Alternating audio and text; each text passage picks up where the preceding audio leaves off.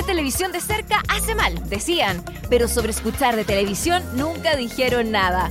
Dani Moy y televisivamente te traen todas las noticias acerca de tus series favoritas. Las más vistas, las que están de moda y las que definitivamente no tienes que ver. Las encuentras en este, el primer programa sobre series y televisión. Aquí comienza VHS. Vemos hartas series.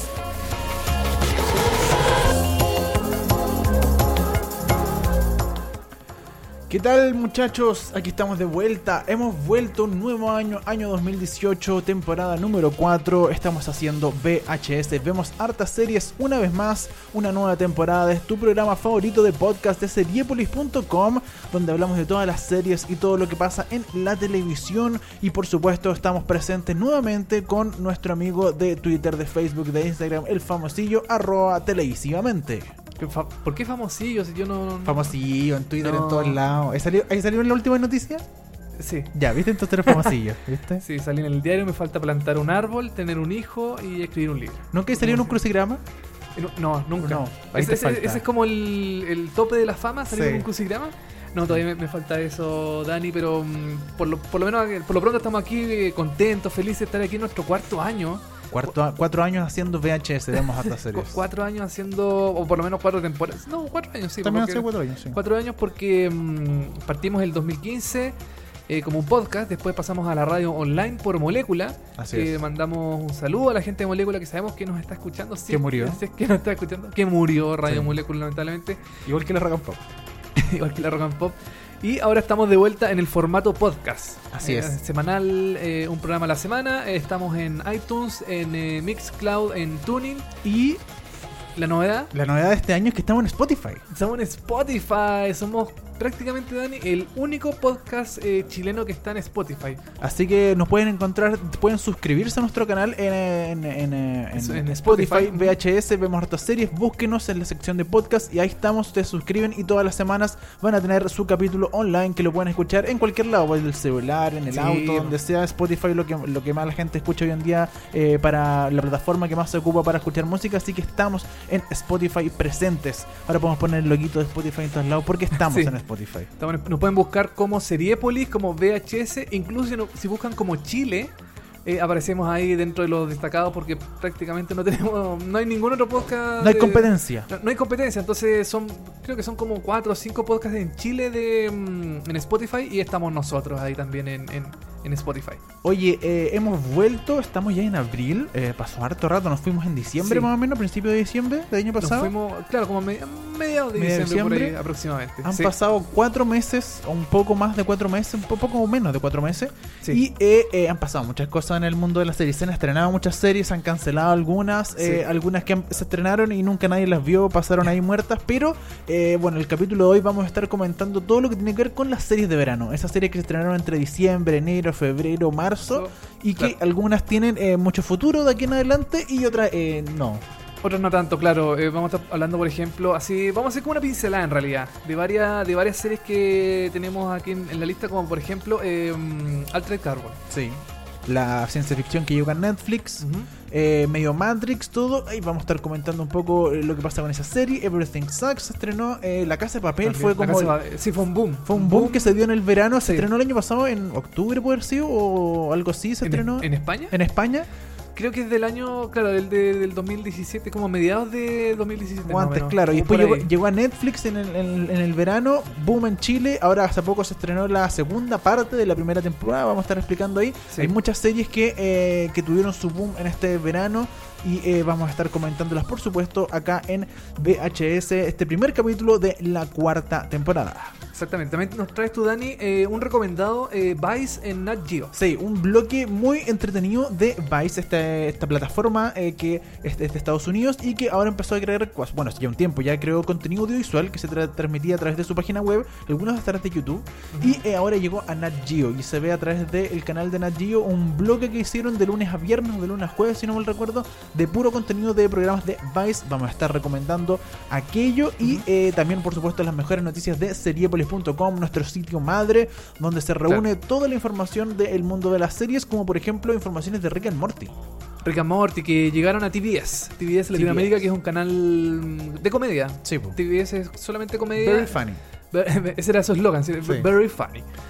Y se fue de Netflix. Rick and Eh, se va, se va a ir. Creo que Se- se- se- creo que todavía está. Ah, todavía To- queda. todavía queda así como los últimos eh, resabios, pero creo que en algún momento ya mm, Oh. eh, desaparece definitivamente Rick and Morty de Netflix. Hablaremos de Big Bang Theory, de American Horror Story y mucho más en este primer capítulo de eh, VHS. Vemos hartas series por seriepolis.com, Spotify, TuneIn, Mixcloud, eh, iTunes, iTunes, donde quieran. todos lados. Estamos. Vamos con música. Vamos con música, vamos con la canción de mm, What I Like About You de The Romantics, canción que se escuchó en el episodio 7, temporada 3, que es la última de Love, la nueva, o sea, no es nueva, la, la ya finalizada serie de eh, Jude Apatow en Netflix, que ya finalizó su última temporada, ya tuvo un final totalmente cerrado. Y que vamos a escuchar ahora esta canción y después la vamos a estar comentando. Así es, en, más como- ratito. en lo- como en los bocadillos de las series estrenadas en verano 2018.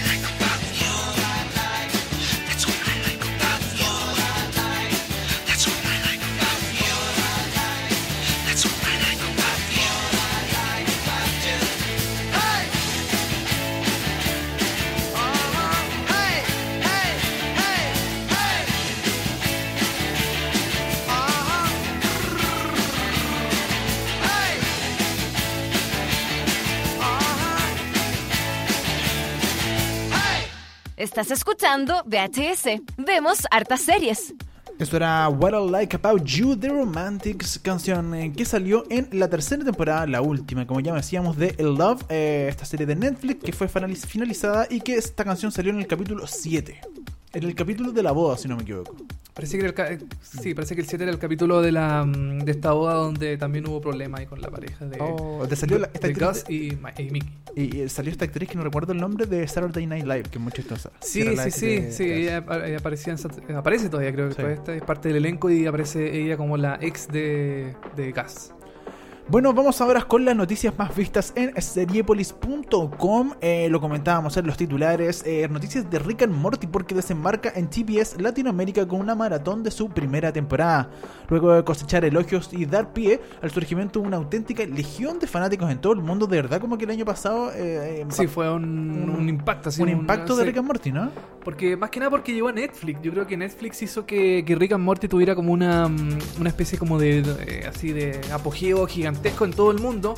Eh, antes igual era popular la serie, pero con la llegada a Netflix yo creo que esa, esa como legión de fanáticos se masificó, fue mucho más grande, fue una y llegó mucha gente también recomendada de, oye, esta serie es súper buena, Sí, tiene po. como guiones súper eh, interesantes y está bien hecha, está mm, súper bien eh, eh, como las historias, qué sé yo, como que no es la, la típica serie de adultos, que es como mucha comedia, ese tipo de cosas, sino que también había como una trama mucho más em, profunda, una subtrama y cosas así. volada, era muy volada. era muy volada, Sí. pero igual era mm, era interesante cómo se cómo se plantean algunas cosas, algunos Sí.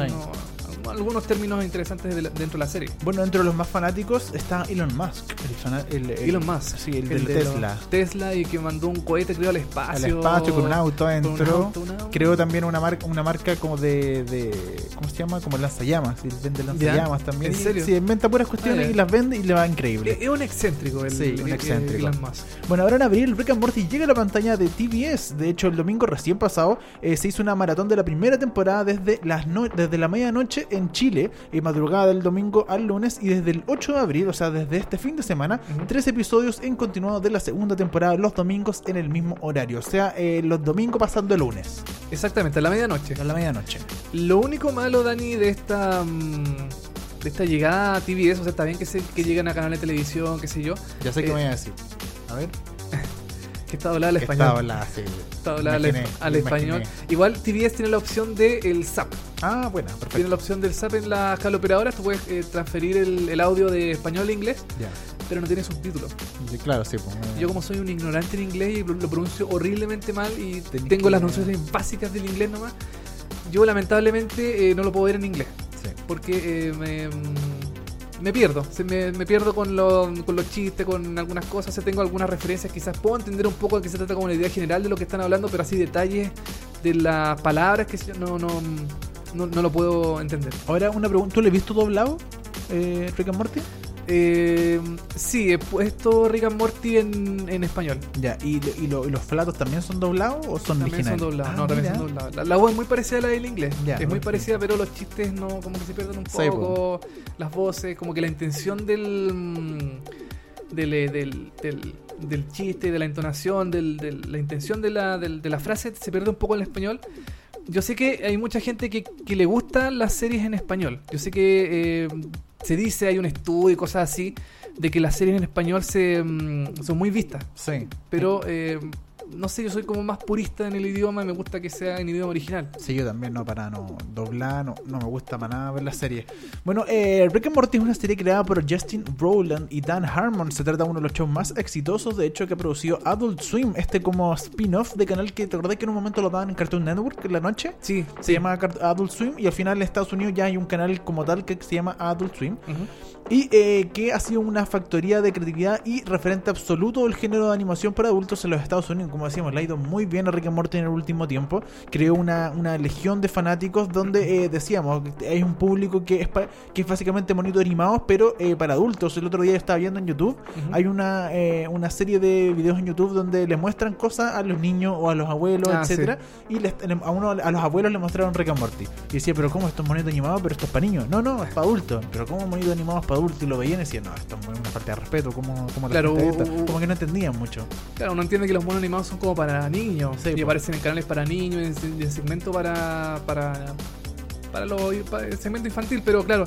eh, Rick and Morty son igual que los Simpsons o, o Family Guy o South Park, son Claro. animaciones para adultos, entonces tienen que ir en un horario distinto. En este caso, Adult Swim se transmite como en la noche eh, aquí en, en Latinoamérica y en Estados Unidos. Eh, es un segmento mm, eh, como para adultos, el nombre lo dice Adult Swim, es- viene de que eh, como que los niños salen de la piscina y llega el momento de los adultos Claro. para bañarse en la piscina de noche, qué sé yo. Entonces, claro, es como el, el- el- el lugar de entretenimiento para adultos, eh, también es como con conciencia infantil, así como que hay eh, programas que son de animación y cosas así, pero están dirigidos a un público adulto y claro, Rick and Morty... eh, hay muchos, hay hubo muchos eh, segmentos de animación de Adult Swim que, que llegaron acá a Latinoamérica, como el tal Fantasma del Espacio de Costa a Costa. Claro, sí. Ah, también había como una especie de eh, parodia a una serie de animación de un submarino. No sé si te acuerdas. eh, Ah, que- no, eso no acuerdo. también había una serie con eh, había una albóndiga, un, eh, un, un, un vasito de como de comida rápida y un y un paquete de papa frita y vivían aventura y cosas así. Entonces eh, Yo, como- me- yo me acuerdo uno que era como Birdman, pero era, era abogado. traje, era abogado. Claro, sí, también, también eh, Brack, que era un personaje de Fantasma del Espacio, tuvo su propia serie. Toda la razón, sí. Em, veras. pero como que ninguna tuvo una gran repercusión en, por lo menos acá en Latinoamérica. En Estados Unidos a lo mejor tuvo mayor presencia, qué sé yo. Pero Rick and Morty como que mm, Pegó tuvo- todo, pe- pegó. No, no, no sabría decir por qué pegó tanto Rick and Morty, pero em, tuvo un éxito súper grande, súper arrollador. Y como dices tú, hay una legión de fanáticos súper grande en, en Estados Unidos, acá en Latinoamérica y yo creo que en el mundo completo. Además de esta producción de Adult Swim, eh, dio lugar a un spin-off que se llama Rick and Morty and the Non-Canonical Adventures, una serie de cortos en stop motion realizadas por el animador británico Lee Hardcastle. En ellos se reversionan reconocidas películas de Hollywood como por ejemplo Querida encogía a los niños, Halloween o La Mosca. También se han lanzado varios videojuegos y la casa eh, editora Onipress publicó una larga serie de cómics. Los cómics los he visto de, de Rick and Morty, no me podía comprar ninguno todavía, pero pronto me compraré yo creo alguno de Rick and Morty. Y claro, hay juegos también, hay varias Sí. aplicaciones y cosas de Hay- Rick and Morty. Hay aplicaciones, claro, para el celular también. Hay uno de Instagram, ¿te acordáis? Ya. Que había No. uno que era como, eran universos. Entonces tú te metías ahí, era una cuenta, y dentro de una cuenta tú tenías muchas fotos, y te metías una foto y te metías ya más cuentas, y eran como más universos. Y al final ¿En hicieron serio? como un juego a través de Instagram. Era muy entretenido. Ah, no, ni idea. No, Sí. no sabía que existía eso. Claro, es que es un mundo el, Sí. el- el de Rick and Morty. Como estos personajes viajan por distintas dimensiones. Em, entonces, claro, da para muchos juegos, los monstruos, qué sé yo. Entonces, claro, da como para videojuegos y, y cómics, como dice acá. Y mm, qué sé yo, eh, stop motion. Y como que hay una. Hay un. un- ¿cómo, se llama esto? Un fan art. Que Sí, creo que se llama. Muy, muy grande. Un, Sí. un fandom también se llama muy grande, muy importante de gente que hace eh, cosas dedicadas de Rick and Morty. Entonces, como siempre, como cositas especiales de la serie, aparte de la ficción misma de que se transmite por televisión. Entonces, como bien interesante. Yo me quedé la segunda temporada, la tercera temporada la tengo guardada. ahí. Yo estaba espe- esperando Ya. que llegara Netflix como para verla todo al tiro. Y Ujú. bueno, ya sabemos Ya- que no va a llegar a Netflix llegó. porque la van a sacar de Netflix. eh, pero eh, estoy ahí esperando en algún momento eh, verla, verla Eh, entera. ya, la tienes descargada. Sí, la tengo lista como, Como- res- respaldada. ¿no? La tengo Respaldada, en ya. computador. Y en cualquier momento la voy a ver porque es que es muy buena. Entonces no quiero Ah. matarla al tiro. Porque cuanto más se va a estrenar una cuarta temporada de Rick and Morty.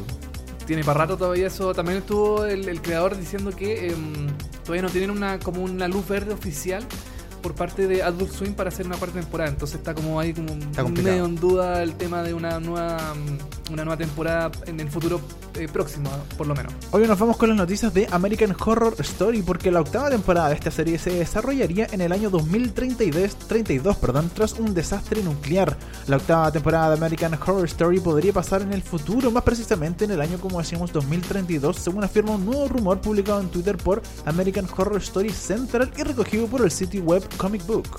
Esto no quiere decir que la serie se estrene en el año 2032. No, claro, no. Quiere decir que la historia se va a desarrollar en el año 2032. Sí.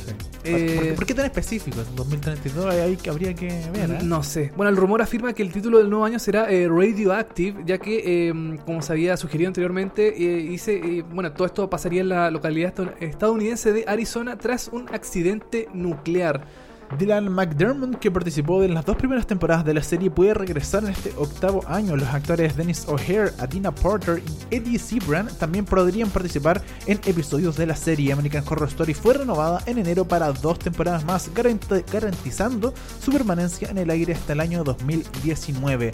Eh, igual es interesante lo que es American Horror Story y todas las temporadas ir cambiando y dándole un vuelco Sí. completamente. A veces funciona, a veces no, Mm. pero, eh, pero podría ser interesante esto de que eh, nos muestre un mundo distópico eh, donde todo está, todos me imagino que están muertos, hay una radio, radio- radioactividad, entonces pueden Claro. haber zombies, pueden haber cosas raras, no sé. Mutaciones, cosas Mutaciones, claro. Sí, bueno, esto también se. mm, como que llega un poquito en el tono de el- esta como guerra nuclear que ha habido entre Estados Unidos y Corea del Norte.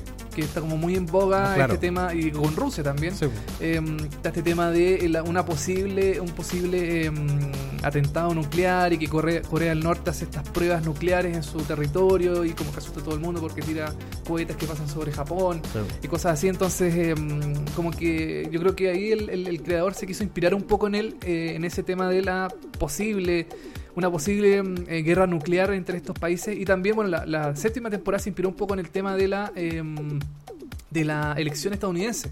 De, de Hillary Clinton con eh, Donald Trump. Entonces también hubo ahí como un tema de, de actualidad que el creador de la serie trata de, de como de imprimir un poco ese como sello de actualidad en la, en la, mm, en la serie.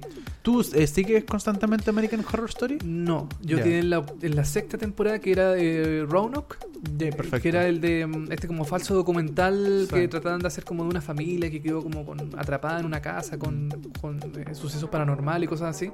Hasta ahí llegué yo. Ya. Yo no seguí con la serie. ¿Y por qué no? ¿Te aburrió el formato? ¿Te aburrió un poco el género? Eh, mm, no sé, es que a mí se supone que es eh, como horror- eh, American Horror Story es como de terror, ¿cierto? Trata de como imprimir Sí, terror y como de dar miedo y cosas así. Y siento que no lo logra tanto. Yo creo que hay otras series mejores como por ejemplo eh, Channel Zero, que la veo también, que es de sci-fi. Que sci-fi está haciendo cosas muy interesantes en el género como aparte de las eh, cosas espaciales y cosas así. Hace cosas muy interesantes eh, y hace esta serie que es como una serie antológica también, que eh, la primera temporada eh, inicia, se desarrolla y termina todo en una, en una temporada y después cambia la historia. Eh, me parece que es mucho mejor que American eh, Horror Story que, que ya como que ya no, eh, no, sé, como que no pega tanto. no pega tanto y ya lleva 8 años y Sí. mm, como que el, el formato se va desgastando. Quizás las primeras temporadas fueron buenas, pero como que ya empezó como a guatear un Como poco. que, como que quizás al principio se justificaba y era novedoso esto de ir cambiando de toda cada temporada y sigue siendo novedoso quizás cada, cada, cada temporada una temática distinta y todo el asunto pero Claro. eh, en la octava temporada como que ya se les acabaron un poco las ideas y están eh, reciclando y, y- y dándole vuelta a ideas que eh, no que no tienen de repente eh, tanto tanta repercusión dramática como lo podían tener las primeras temporadas que donde yo creo que de verdad tenían como un guion más muy bien armado ¿cachai? como un buen contenido Sí, no, yo creo que. mm, o sea, yo sé que hay fanáticos que siguen la serie, conozco personas que todavía la siguen viendo, que, le- le- que les gusta, que las entretiene, pero depende mucho de la historia. Hay Sí. temporadas que son más o menos malas, otras que son malas, otras que son buenas, como que resurge todo. Entonces, mm, no sé, la séptima por lo menos, que es la última que se estrenó, que este, como de este, em, el tema de las elecciones de Donald Trump. No tuvo tanta repercusión. No, no, como que no fue tan vista, no. mm, Creo que no, no estuvo ni nominada a ningún premio, entonces. No sé, pues habría que ver cómo se desarrolla esta octava temporada. Igual es interesante el tema del desastre nuclear, cómo se verá, si van a mostrar, por ejemplo, un, desastre mm, pasando en la serie o va a ser después de esta cuestión. claro Eh, va a ser interesante, pero son todos rumores. Todavía no hay como Nada nada, confirmado. nada confirmado 100%, pero ya se empieza como a especular un poco de dónde, a dónde podría dirigirse la historia en la octava temporada. Oye, otra serie que eh, también ya aburrió un poquito porque le han dado estirado el chicle bastante es Sí. The Big Bang Theory. Pero tenemos buenas noticias porque el responsable de The Big Bang Theory dijo que ve en la temporada 12 el fin de la serie. O sea, o es buena para la gente que no sigue la serie. Yo creo que para la gente que, le- Sí. que la sigue no va a ser tan buena O noticia, sea, pero. yo sigo la serie, pero ya, ya, ya me aburrió. Como después Sí. de la temporada 9 o 10, yo dije ya, como que de hecho no la veo mucho porque al final no, no, no, no, no me muestra nada. Pero sí sacaban la 12 y igual quedaría contento porque ya es demasiado el chicle que están alargando y los personajes ya se fueron a la cresta, ya cambiaron demasiado. Sí. Bueno, todo esto lo dijo eh, Steve Holland en una entrevista con Digital Spy. Dijo, todavía tenemos algunas historias para contar, pero creo que es un buen augurio terminarla en la temporada número 12. Después de eso, todavía no estamos seguros del futuro de la serie. Tenemos solo algunas ideas generales sobre la temporada número 12 por el momento. Tomaremos un poco de descanso cuando terminemos la 11. La 11 que está actualmente en pantalla. Al aire, claro. Al aire que seguramente va a terminar en mayo. Por ahí siempre, siempre terminan por ahí aproximadamente las series. em, eh, las temporadas de la serie que están al aire en mayo, por ahí. Si, se- si se estrena en septiembre, terminan en mayo, así Sí. más o menos aproximadamente. Em, yo la dejé de ver la temporada 10. Yo dije, yo esta cuestión ya no, no la sigo viendo. Em, yo dejaba muchos epi- episodios pendientes de Big Bang Theory para ver, eh, como que me da lata verla. Entonces Sí, dije, mejor. ¿para qué voy a seguir eh, bajando esta serie? Porque bueno, yo, yo la bajo. ¿Para qué, la, ¿Para qué la sigo bajando? Em, mejor la dejo acá porque en realidad la serie, ¿qué es lo que pasa? Termina una temporada con un así con un cliffhanger, una como con una especie así como de cambio en la historia, como algo que te deja enganchado. Después vuelve la nueva temporada y sigue todo exactamente igual. No como pasa que nada. Como que ese, cliff- ese eh, cliffhanger se resuelve y todo sigue igual, Sí. sigue los mismos personajes, la misma historia. A mí lo que me, me aburre también un poco es que los personajes han cambiado mucho y que meten personajes, meten Mm. personajes y ya al final es una, es una tontera de que entran y salen personajes y cambian mucho los personajes, el tipo de personaje. Entonces, Big Man Theory a mí por, por el momento ya me, me aburrió de cierta forma. Ojalá eh, terminemos de verdad en la 12, se acabe una gran serie de la cual yo era fanático. Bueno, yo compraba las primeras temporadas, las tengo ahí, pero ya me parece que la temporada número 10 o 11 ya aburrí. Sí, no. Aparte que le meten nuevos personajes, por ejemplo, acá parece que eh, se va a meter al nuevo, al hermano mayor de Sheldon, Sí. que es eh, Jerry O'Connell, el personaje que ha aparecido en películas como eh, Kangaroo Jack o Cuenta conmigo. Claro, porque eh, metieron al, al hermano eh, el hermano mayor en la serie porque en la, en la otra serie, eh, Young Sheldon, eh, él aparece El spin-off. de, de Bang Theory, aparece el hermano mayor también. Claro. Entonces eh, siempre se supo que Sheldon tenía una hermana, pero nunca se supo un hermano mayor, que este personaje lo metieron en la serie spin-off, entonces ahora va a aparecer, porque sé Como yo, para justificar un poco. para justificar, y, eh, y va a aparecer en la boda de eh, Sheldon, que también es otro cambio importante de la, del Sí. personaje, porque eh, al principio Sheldon eh, era eh, como reacio a las mujeres. eh, no tenía como contacto con ella o las despreciaban de alguna forma. Y claro, el personaje fue, ha ido evolucionando también con los cambios del tiempo, qué sé yo, tuvo, ahora tiene un personaje, mm, o sea, tiene una, una, una pareja con otro personaje dentro de la serie y se va a casar. Entonces como que el Sheldon original está- Cambió mucho. cambió mucho Sí. con respecto a, al Sheldon que se ve ahora en pantalla. A mí me enseñaron cuando uno escribía guiones, etcétera, y en los sitcom principalmente, que si el personaje principal cambia, la serie se termina. Ese Sí. es como el, Claro. la línea. O sea, el personaje principal cambia totalmente, ok, ese, ahí se acabó tu serie, ahí, ¿cachai? Igual yo entiendo que tiene que haber una evolución de los personajes. Sí. Tiene que haber como una, algún cambio, alguna cosa que los diferencie de cómo estaban desarrollándose en la- las primeras temporadas. Pero este cambio es muy grande, Es muy- es Se nota brusco, mucho. Se nota mucho. eh, es muy brusco, como dices tú. eh, y yo encuentro que no le hace bien a la serie. También está el caso de el- este personaje, ¿cómo se llama? Este, el- Raj, que no hablaba con las mujeres, Sí. que se ponía muy tímido y... eh, Después hubo una temporada donde hablaba solamente, pero curado, o con Claro. copete. Y ahora ya definitivamente Sí, no tiene ningún problema y habla con las mujeres. Yo creo que para, justamente para darle una, una evolución al personaje, pero no sé, como que se, se notó forzado. Sí. No hubo ningún tipo como de explicación de por qué ahora habla con las mujeres y se nota forzado. eh, también todos los personajes ahora están emparejados. Aparte, todos los personajes son como iguales. Antes cada uno tenía como Sí. su sello distintivo que no, es que este es así, este es así, como muy distintos, pero ahora son todos iguales. Entonces al final Claro. se confunde, no, no funciona muy bien. No. Eh, lo que sí tiene que ver con, eh, lo, con Sheldon es que, eh, que yo creo que Sheldon tenía mucho de espectro autista, ¿o no? Tenía un Yo- comportamiento muy autista, muy... Sí, yo creo que él tiene Asperger. O Asperger, ¿cachai? Un tipo de Asperger, claro. Bueno, lo importante y relacionado con la noticia que A vamos a contar a continuación, que de verdad es muy interesante, es que Nat Geo Kids estrena Pablo, que es una primera animación, serie de animación protagonizada por jóvenes con trastorno del espectro autista.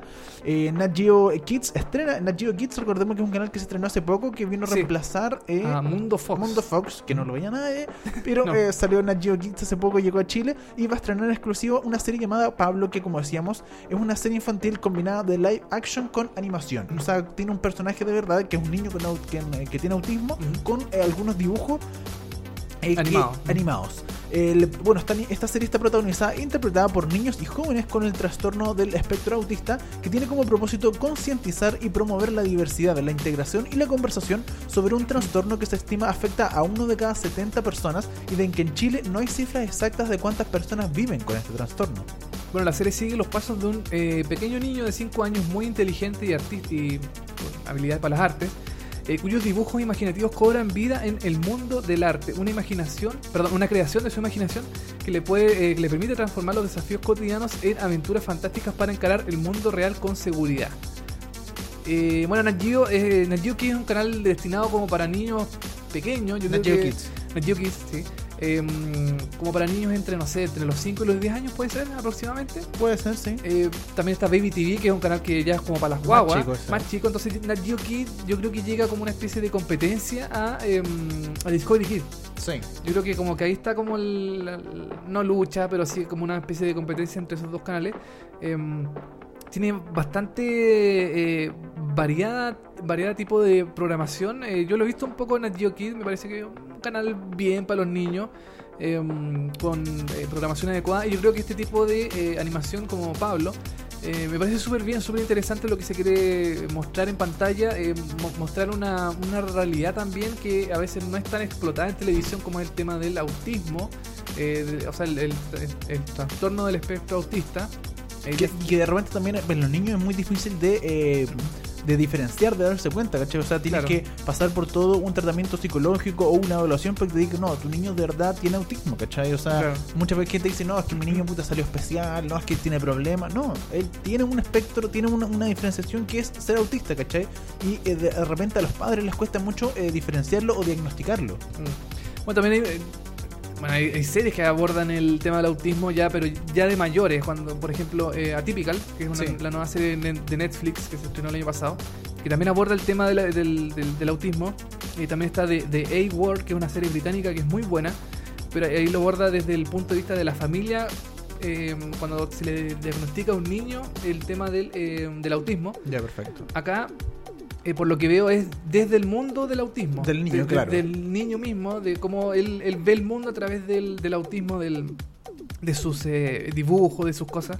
Bueno, la serie es protagonizada por eh, Federico García Villegas, un niño de 9 años de Cali, Colombia, quien es el responsable de interpretar al personaje principal. Junto a sus padres, eh, Federico tiene una fundación que lleva su nombre y con la bandera Soy diferente, soy como tú. Y así buscan promover la inclusión social de todos los niños con el síndrome CONTEA, que es el síndrome eh, autismo, en, eh, Colombia y así potenciar la conversación alrededor del tema. La fundación nace en el año 2017 por iniciativa del mismo Federico y ese mismo año un video comienza a circular eh, a través de las redes sociales y se empieza a eh, viralizar y empieza a tener mucha repercusión en redes sociales este video creado eh, porque fue un video que él creó para la clase para explicar un poco cómo se percibe el mundo y cómo vivir con el síndrome de Asperger. Claro, es como, como él ve las cosas desde su punto de vista, Claro. su, su- su forma de ver. Y, y así, de hecho, así es un poco la serie, como que él- él- cada capítulo es una aventura del niño. Entonces él se Claro. imagina realmente dragones, se imagina dinosaurios, etcétera, y eso se ve muchas veces dibujado en la serie. Bueno, Pablo se puede ver eh, en Chile a partir del lunes 23 de abril eh, por Nat Geo Kid en televisión y en la aplicación también eh, dedicada a, eh, a la, a la programación de Nat Geo, se puede ver programas. Creo que también se puede ver en vivo la, la programación de Ah, sí. mm, Nat Geo Kid con juego y cosas así. Así que interesante lo de Pablo. eh, ahí hay, hay que verla. hay que- Interesante iniciativa lo que está haciendo Nat Geo Kids y de Sí. promover esto fue el día del, el día mundial del autismo, de hecho, esta semana. eh, eh, Tiene razón, sí, el, el lunes. el lunes, así que, eh, bueno, para toda la gente que nos está escuchando ahora y que tiene que saber autismo, eh, vea esta serie, porque de verdad me parece, me parece muy interesante lo que está haciendo Nat Geo Kids con Pablo. Oye, Dani, eh, cerramos nuestra sección de noticias. ¿Te parece que vamos a una canción y después nos vamos con todas las series de verano, las series para adultos en este caso? Ya estamos Sí. hablando, hablamos de una serie infantil, ahora vamos con la serie ya para los. Si ahora los niños vayan a acostarse porque vamos a hablar de mucho cosas para adultos. Hablando de cosas para adultos. Oye, nos vamos con una canción, eh, porque también estamos en Spotify, Sí, en Spotify también se escuchan canciones. Por supuesto. Eh, eh, en este caso una canción de la serie Skins eh, del Reino Unido, la original, la Skin, no la gringa, No, que, no, no, que le fue pésimo, Sí, que la hizo en TV, bastante mala Skin en Estados Sí. Unidos. Vámonos con la original, que está en Netflix también, es Skin UK. Eh, vamos a escuchar eh, Easy Lover de Phil Collins. Uno que estuvo hace poquito en Chile, Estadio Nacional, haciendo un concierto. Ah, ¿verdad que estuvo en Chile? Sí. Toda la razón. Eh, canción que se escuchó en el episodio 7, temporada 4 de Skin UK. La escuchamos y a la vuelta comentamos todas las series que se estrenaron en, la- en el verano 2018.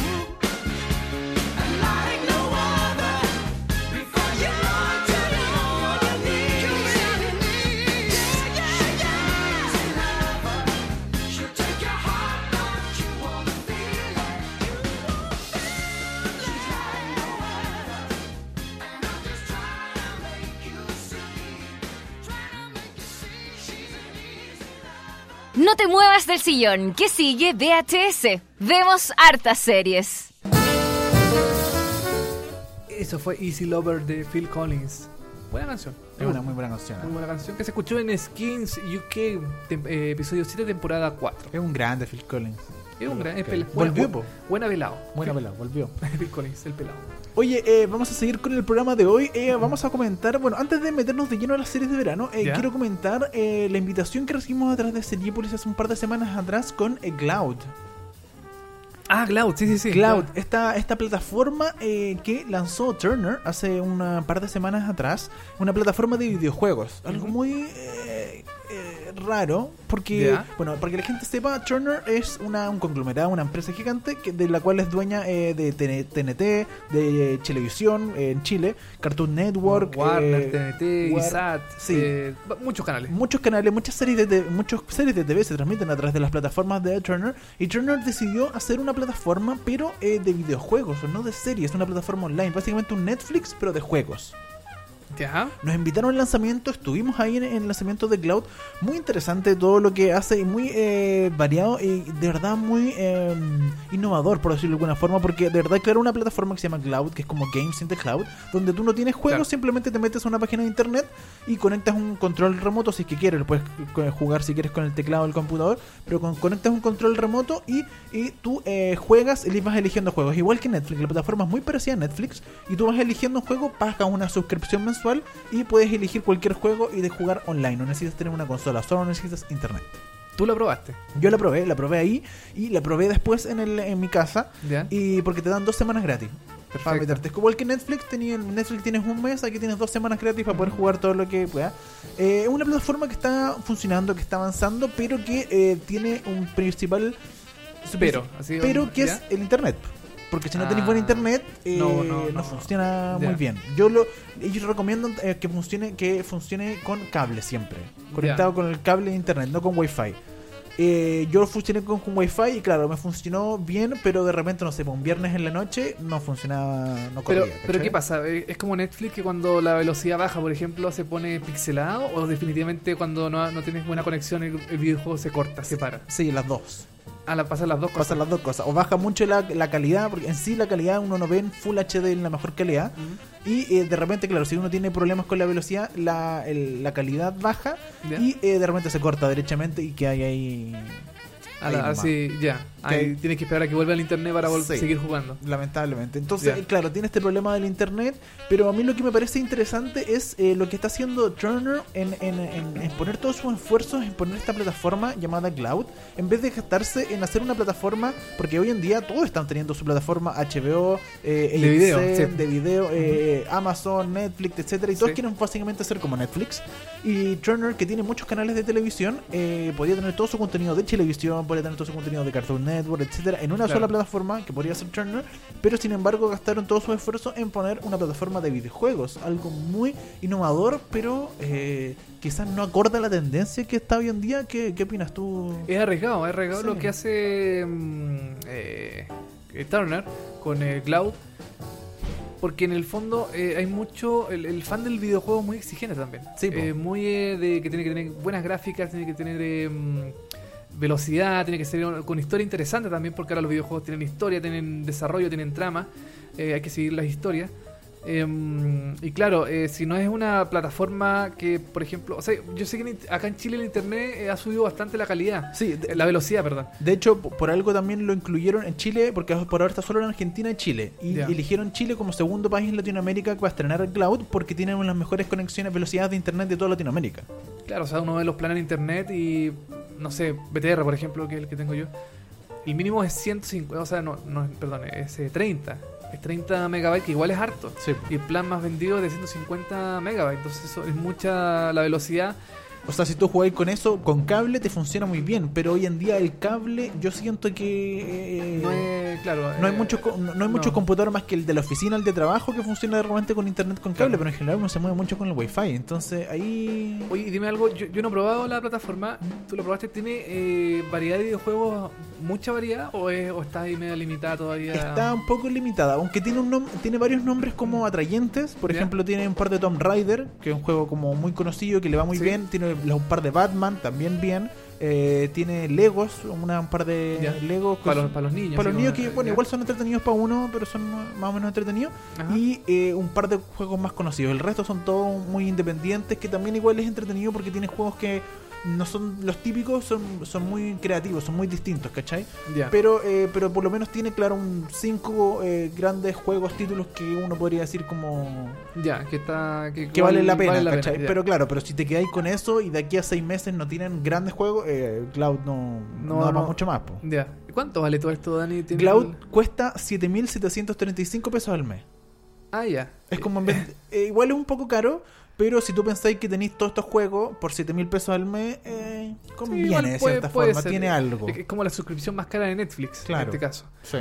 Ya. Así Eh, que interesante lo que está haciendo Cloud, espero que mejore, pero yo también espero que Turner se ponga las pilas y ponga una plataforma de verdad como de, de- de series, De de, video. de videos, de películas, etcétera, porque es interesante lo que hace con Cloud, pero eh, no sé si va a satisfacer de buena forma a todos los fanáticos de los juegos que son, tú estás- son mucho más Sí, son. eh, exigentes. son talibanes o, pues, Sí. o sea, si el juego no es bueno, te lo destruyen, o, Sí. o si la plataforma no es buena, tampoco también la hacen peor, entonces claro. Eh, yo creo que es una buena iniciativa, pero a lo mejor Cloud todavía está como en pañales, Sí. como que le falta un poco más de desarrollo. Es como los primeras mm, los, los primeras plataformas cuando llegaron acá, Netflix, no era, no era buena al principio, ahora se ha ido como eh, Sí. su- su- eh, surgiendo mucho más. Amazon tampoco era- es muy buena en ese sentido, yo creo que en el futuro va, va a ir como creciendo más.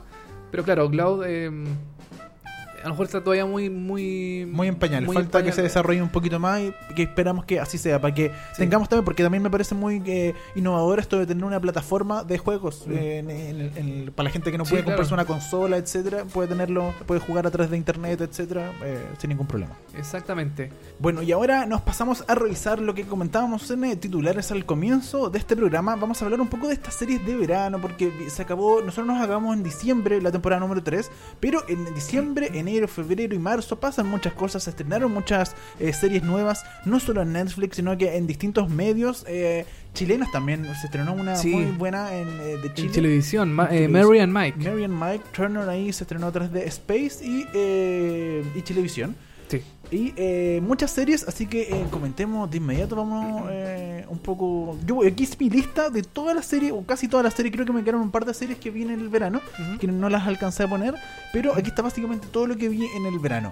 Eh, voy a partir con una serie que se estrenó eh, en enero, ¿puede haber sido? La, la primera que tienes en la lista. Sí, la primera en la lista. Eh, creo que sí, enero febrero, por ahí más por o ahí. menos, sí. Estamos hablando de Everything Sucks, esta serie de Netflix eh, con una primera temporada, eh, una serie inspirada, inspirada en los años 90. eh, tú hiciste una columna también en seriepolis.com acerca de esta serie. ¿Te se- gustó? ¿La viste? Se estrenó el 16 de, fe- de febrero. De febrero. de ya. febrero de este año, hace no mucho, hace algún tiempo atrás. Em, a mí me gustó eh, Everything eh, Stack, Sucks, Sucks. eh, pero mm, eh, yo encuentro que también abu- abuso mu- abusa mucho de la, del tema de los 90. Ya, sí, yo también. Es como que encuentro que ya está bien. Hay una parte, un segmento de la serie que em, que se como que se inspira, se hace como una especie de de, de homenaje al videoclip de Wonderwall de, de, de Oasis. Em, y tiene mucha referencia a los 90 y yo también lo entiendo. Yo sé que es una serie inspirada en los 90, los cabros chicos en esa época, qué sé yo, tenían otro tipo de. de, de, de- como de preferencia, mucha cosa con comida de los 90, cosas así. Em, a mí no me pareció una- mala serie, lo encontré que tenía corazón por lo menos. Ya. En algunas Tenía partes corazón que, que, humani- que humanizaba que estaba hecho, con, estaba hecho con cariño. Con cariño, ya. con perfecto. cariño. Ya. Eh, encontré algunas partes sí que estaban como mal dirigidas también. Ya, como que ya. tenían algunos problemas de dirección. eh, de hecho, creo que no, no recuerdo bien, creo que la cámara en algún momento eh, hay una toma donde la cámara se empieza a ir para el lado. Ya, ¿en Así como muy, muy de a poco. Claro. eh, se empieza a ir como para el lado, para el lado, para el lado. Y dije, chucha, ¿qué está, pasando? Entonces, como que me parece que eh, tiene algunos pequeños eh, errores de, mm, de dirección. Eh, no todos los episodios, claramente, porque creo que en Estados Unidos los directores van rotando. Sí, Van como cambiando la, la, la- Sí, por capítulo. Por capítulo no es un director eh, fijo, en algunas series sí, en otras no. Eh, pero en este caso eh, sentí como que está como...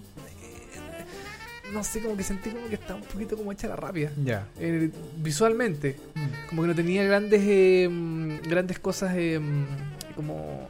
eh, o sea, es una serie que está bien. Está- Pa- sí, yo, yo principalmente lo, lo que le critico a Everything Sucks es que tú podrías haberle sacado todo el elemento de los 90 Sí, y po, te podría- quedaba como cualquier serie y ahí no... no, no- Como no- de lo. Claro, de, hubiera sido una, perfectamente una serie eh, temporal de ahora en nuestro Exacto. tiempo. No, no, no hubiera tenido ningún problema. Y si le sacáis toda la parte de los 90, per- pierde mucho, ¿cachai? Porque como que se apela mucho eh, a- a- al, al hecho de los 90, a la música, a la banda sonora, a algunos Sí. detallitos. Pero si tú le sacáis eso, como que pierde mucha gracia la serie. Entonces, no me, no- es una bonita serie, pero no me, me generó mucho. Es una, sí, una serie que igual estaba bien. Mm. También hubo un tema, no sé, también el, el- en la serie se, se, se- se habla mucho de la mamá del protagonista, que es este negrito que no, no recuerdo el nombre, Sí. y de una compañerita que, em, que también como que el, el- el- el negrito está enamorado de ella. El negrito. ¿Y cómo le digo entonces? A- años de, de pelear por los derechos de la gente de color, y él, él le dice el negrito. Bueno, el afroamericano, el, afro- afroamericanito. Claro. eh, em, está enamorado de la niña y el- como que los, los padres de los dos se juntan porque Mm. el papá de ella es el director de la escuela Sí. y la mamá de ella es azafata, perdón, la mamá de él es azafata. Em, entonces como que se juntan y como que sentí como que la historia de ellos dos, de los, de los papás, eh, como que no era tan interesante tampoco, del desarrollo como que está bien una historia como paralela, pero tampoco era como tan interesante como por ejemplo el tema de, em, de la, la, la sexualidad de la niña, que empieza a descubrir eh, su, como su sexualidad que en realidad se siente atraída por las mujeres más que por los hombres. Eh, yo creo que estaba bien tratado ese tema no cayó en lo burdo, estaba bien como utilizado, qué sé yo. Y, mm, y nada, pues me parece que Everything eh, Suck es una serie interesante, entretenida como para pasar el rato, pero tampoco la pondría dentro de las mejores series del año 2018. Oye, eh, otra que se estrenó también de Netflix fue Altered Carbon, que fue la ciencia ficción de lleno, nos vomitó en la cara y llegó a Netflix. No tenían, eh, bueno, excepto de Black Mirror, que tiene, es una ciencia Claro. fic- Pero la diferencia con eh, Black Mirror es que es una ciencia ficción como muy, eh, De ahora. muy- como que es muy posible, ¿cachai? Claro. Como que es muy terrenal. En cambio, Altered Carbon es una ciencia ficción que es imposible. Así es como que ellos se cambian la, eh, se cambian los chips. Básicamente la vida está en un chip en la cabeza y tú te vas cambiando la funda que es tu cuerpo. Pero si no te destruyen el chip, tú puedes vivir toda la vida y puedes cambiarte de cuerpo. Claro. Eh, es muy Netflix, eh, perdón, es muy Matrix, es muy eh, Blade Runner, Runner, ¿cachai? Es sí. muy demasiado Blade Runner. De hecho, en ciertos momentos se parece mucho a Blade Runner. Pero a mí personalmente yo vi Altered Carbon y no la he terminado de ver porque no me llama la atención para nada. Vi como ocho capítulos y quedé ahí. Como que. ¿No te ya. gustó la historia? No me, no me llama la atención para la historia, no, no me atrapó nunca.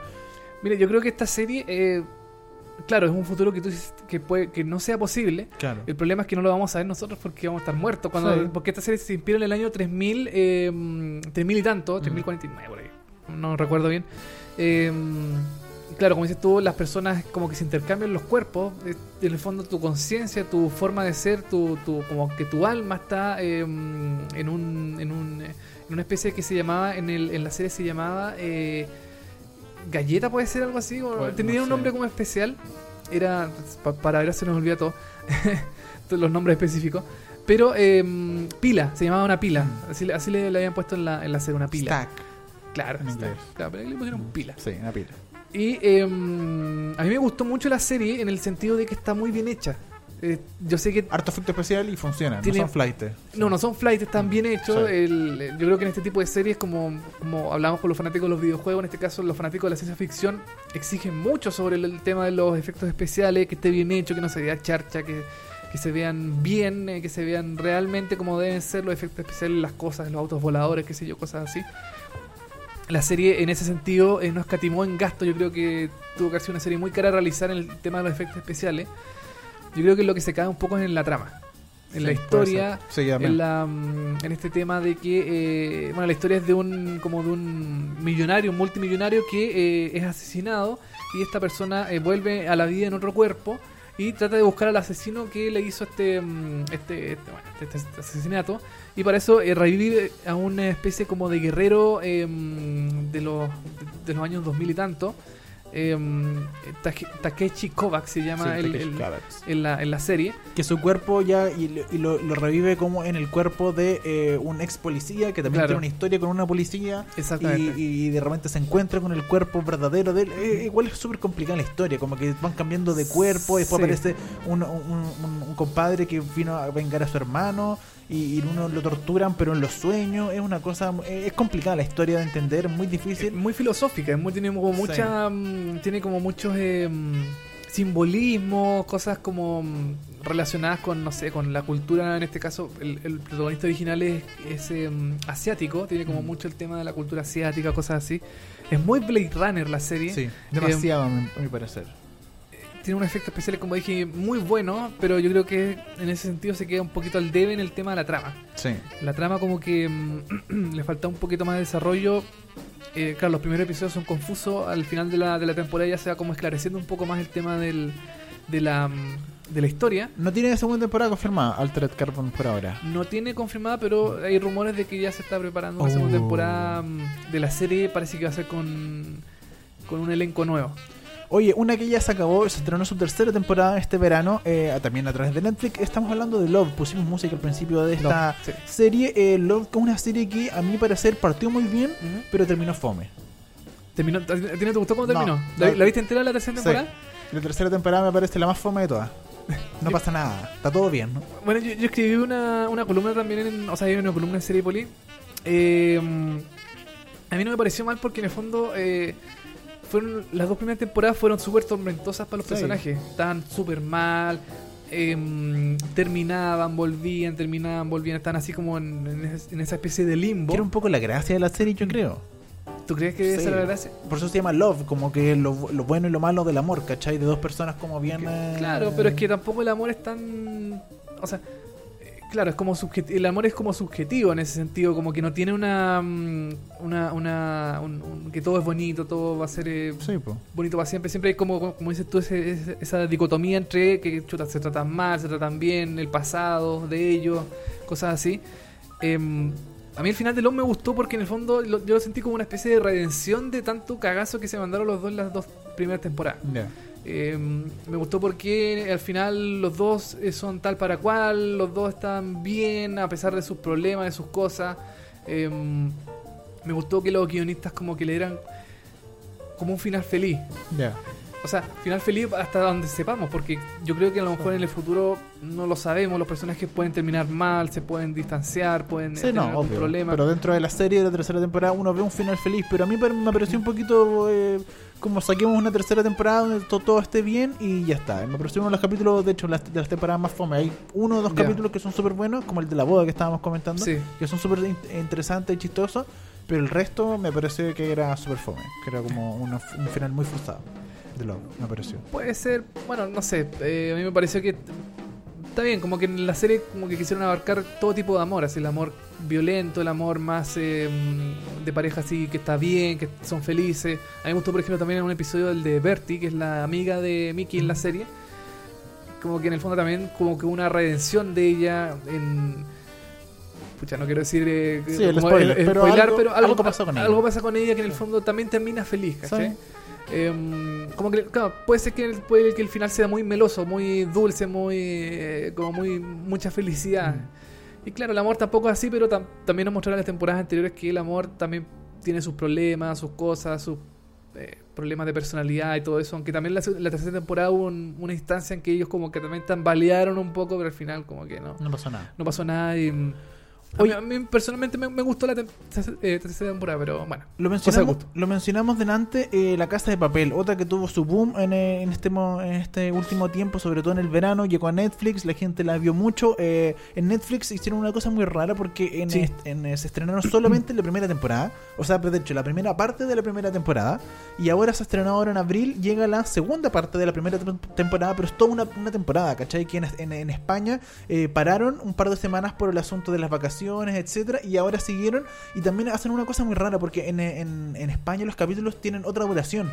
Entonces hicieron mm, hicieron una cosa muy rara y dividieron los capítulos no sé en cuánto al finalmente y la casa de papel bueno ya está en la primera temporada yo vi la primera parte de la primera temporada me pareció muy buena muy Mm. interesante entretenida pero eh, la verdad me aburrió mucho porque me parece que son muchos capítulos para finalmente es un atraco Eh, tiene que ver con ladrones que quieren asaltar la casa de, de billetes y monedas de España y robarse toda la plata pero eh, toda la serie toda la temporada pasa en este atraco que finalmente son unos días nomás Claro.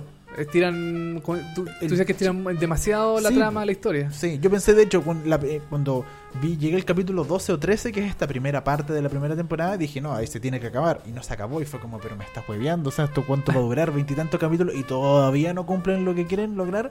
Eh, me parece un poco estirar el chicle demasiado con la. Es una buena serie, pero eh, se pone en la tela a veces. Mira, el primer episodio se estrenó el 2 de mayo de 2017 en España. Eh, específicamente en Antena 3, tú dices todas las de la duración de los episodios. Sí. Claro, son. Es que, ne- bueno, es, eh, es, es televisión abierta. Es Antena 3. Aquí en Chile también, por ejemplo, la serie eh, Mary and Mike.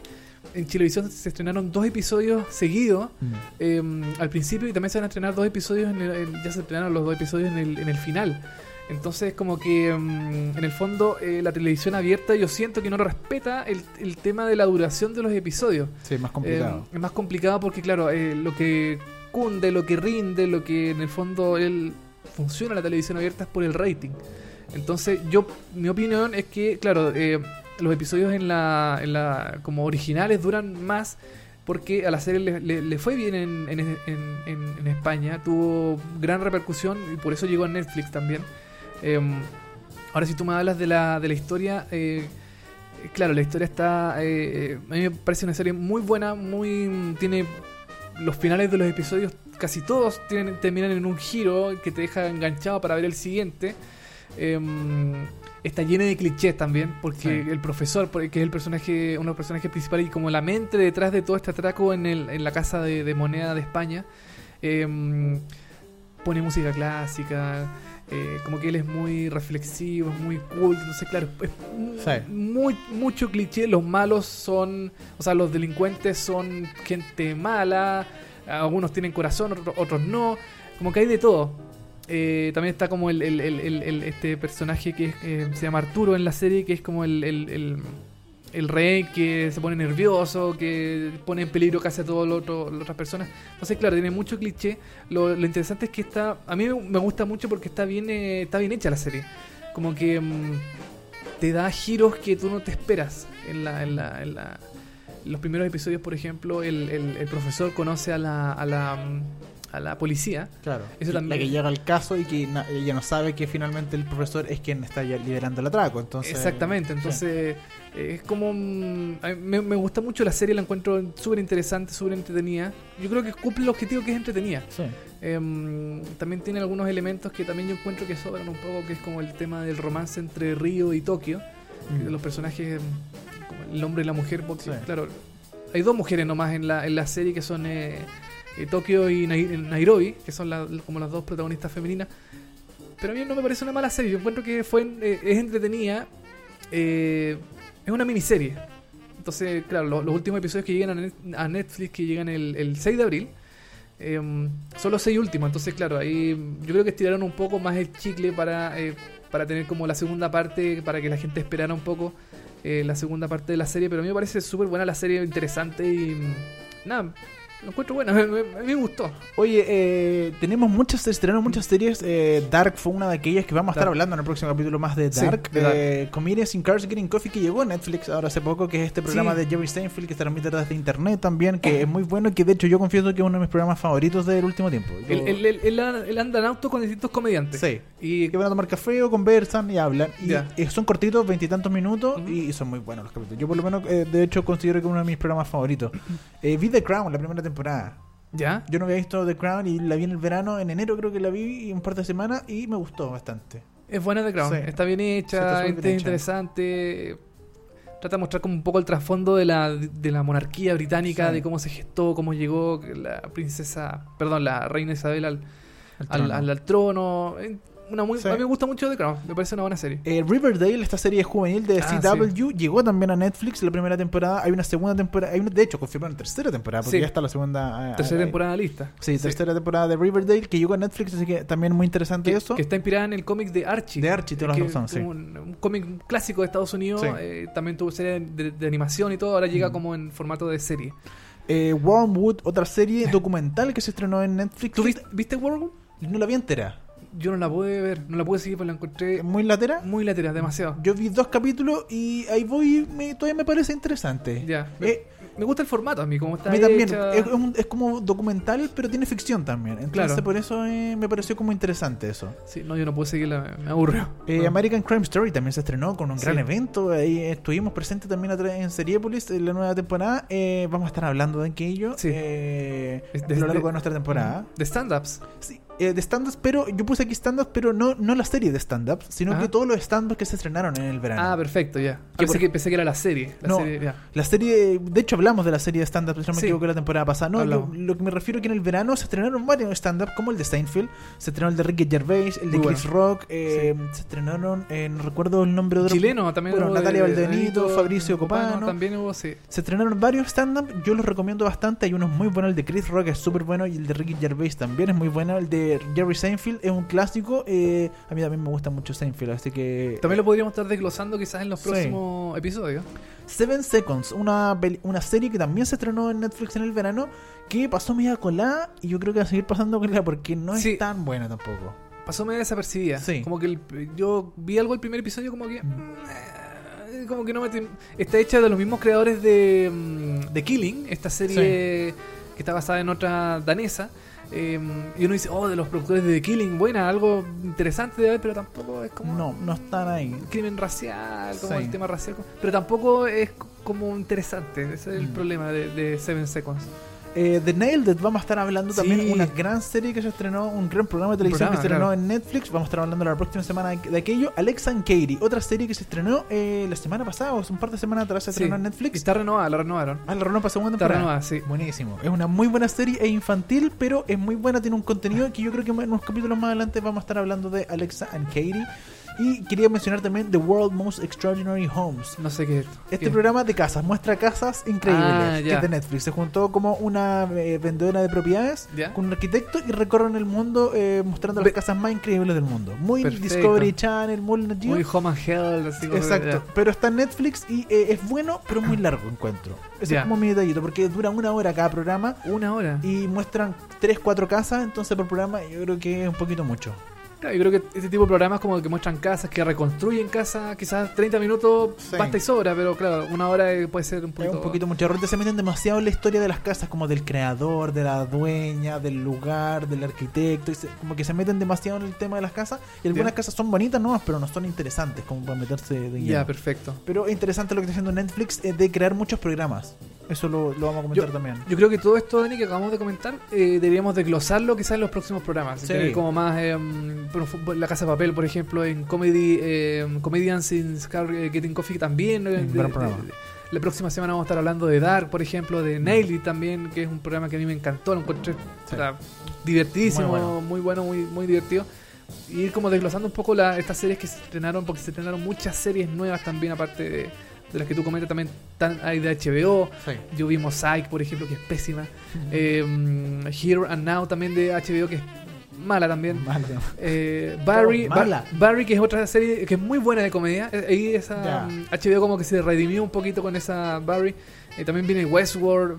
Puta, tenemos una muchas series, tenemos series para pa, pa bañar yegua, como se dice. para tirar para el techo. Oye, eh, algo que quería re- que recomendar eh, para finalizar, finalizar este primer programa es el bloque Vice en Nat Geo. Después de que Nat Geo empezó a apuntar a un público más infantil con Nat Geo Kids, que lo comentamos con esta serie de Nat, eh, Pablo. Pablo. perdón. National Geographic ha puesto su mirada en una nueva audiencia, especialmente en los millennials, como Los- dice. ¿eh? Como nosotros, Como los nosotros, millennials. los millennials los jóvenes. Los Bueno, eh, llegaron eh, con un bloque que se estrena todos los eh, de lunes a jueves, de lunes a viernes, perdón, a las 23 horas que se llama NG Power, NG eh, PWR, eh, hashtag NG PWR, que es un blog que, va de lunes a viernes y ofrece una programación creada por eh, y, y para la generación Y o los millennials, etcétera. Claro. Eh, hay mucho contenido, hay propuestas, se inicia por ejemplo los lunes con Juan's World, donde cada lunes Eddie Juan recorre el mundo para alimentar su apetito por nuevas culturas y gastronomías. Es como un, un- alguien que viaja, eh, eh, un chino que viaja, pero busca las comidas más exóticas de cada lugar, como más distintas, ¿cachai? Como Eh, es un Pancho Saavedra chino. es un pancho sadera chino, que busca así. Sí. Ya. No, o sea, no, no tan.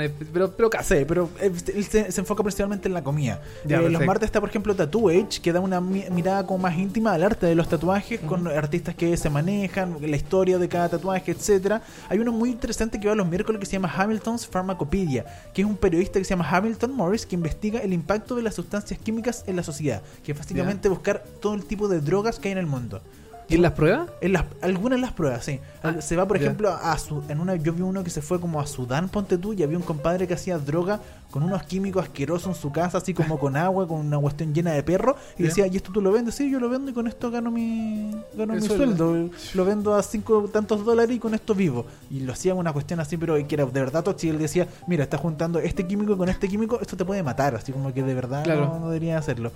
Eh, hay otra serie que se llama Nuts and Balls del rapero Tyler y eh, hay otro que se llama The Creator. Eh, eh, el, viernes, el viernes perdón, se estrena Black Market también donde se buscan se ven las economías ilegales más grandes del mundo. Es un bloque muy interesante, principalmente creado por Vice, esta plataforma periodística que eh, en internet ha hecho muchos documentales. De hecho, Canal 3 ha mostrado un par de Sí. documentales de Vice sobre el racismo, etcétera, sobre lo que está pasando el- en el Estados Estado Unidos. Islámico. El Estado Islámico también. Sí, sí. Vice crea un contenido eh, muy eh, juvenil, pero eh, muy en serio y muy eh, periodístico y de una, una mirada periodística bastante... Es como vivencial, ¿cierto? Sí. Es como, como, como los periodistas, en este caso, o los que sé yo, raperos, cosas así, eh, eh, como que experimentan las cosas en primera persona. Sí, exacto. Como que no es de... mm, no es- o sea, está bien, hay, hay reporteo, cosas así, pero ellos también como que tratan de... De, de sumergirse en este tipo de, de cosas, ¿cierto? Así Eh, es. Como en, el, que en los tatuajes, cosas así. Así que es muy interesante lo que está haciendo Nat Geo con este bloque Vice de lunes a viernes a través de Nat Geo, recomendado totalmente de lunes a viernes a las 11 de la noche.